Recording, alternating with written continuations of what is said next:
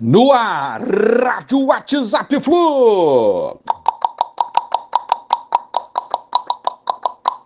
Bom dia, galeraça tricolor. 21 de junho de 2022.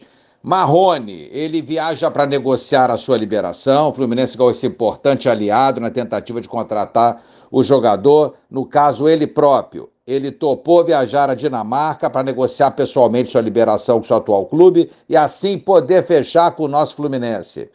Só precisa do aval dos dinamarqueses para ser emprestado por uma temporada. Proposta feita e proposta aceita pelo jogador. Vamos aguardar então.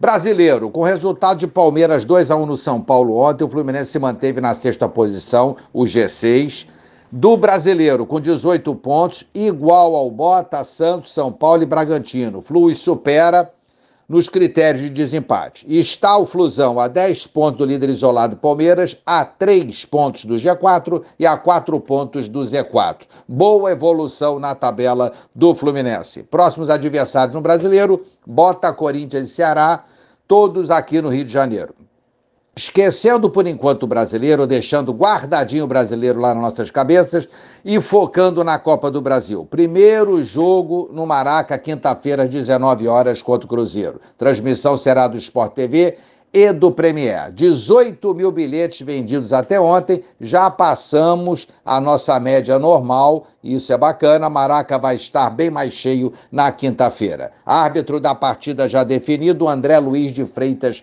Castro, de Goiás. Felipe Melo treinou normalmente ontem e deverá estar à disposição de Diniz para o jogo. Ótima notícia. Então, galera, vamos com tudo buscar um bom resultado na quinta-feira.